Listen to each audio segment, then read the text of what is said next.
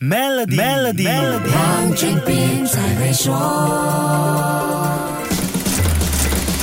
你好，我是黄俊斌。数字科技在我们的日常生活中无处不在。就说买东西这件事，我们已经很习惯上网购物和用 e-wallet 这一类的数字支付。这也意味着由数字经济衍生的经济规模正在日益扩大。邻国新加坡刚刚就发布了他们最新的数字经济数据。二零二二年，数字经济贡献了新加坡百分之十七点三的 GDP，比二零一七年的百分之十三跃升了不少。换成实际数字的话，去年数字经济的规模。模是一千零六十亿新元，比较二零一七年的五百八十亿新元，增加了将近一倍那么多。这个数据分成两个部分，第一个部分来自资讯与通信 ICT 的经济贡献，这些是科技行业提供的数字服务，像电信、云计算、ICT 咨询、软件开发和程序编写等等。那第二部分呢，是数字行业以外领域数字化带来的经济效益，这个部分占了整体数字经济的三分之二，而 ICT 领域贡献了三分之一的经济规模，这说明了企业数字化不只是跟上市场变化，避免被淘汰，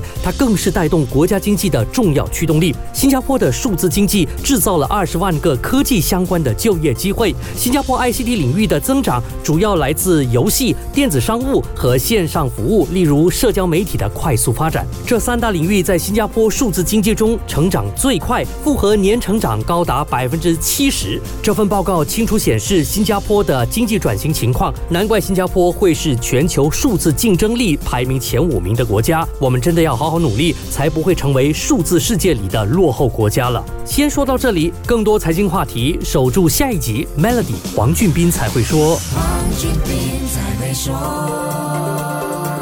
Maybank SME 客户请注意，现在就为您的 Maybank 商业账户增加资金，就能获取高达一八千年利率。详情请浏览 maybank.my/sme rewards。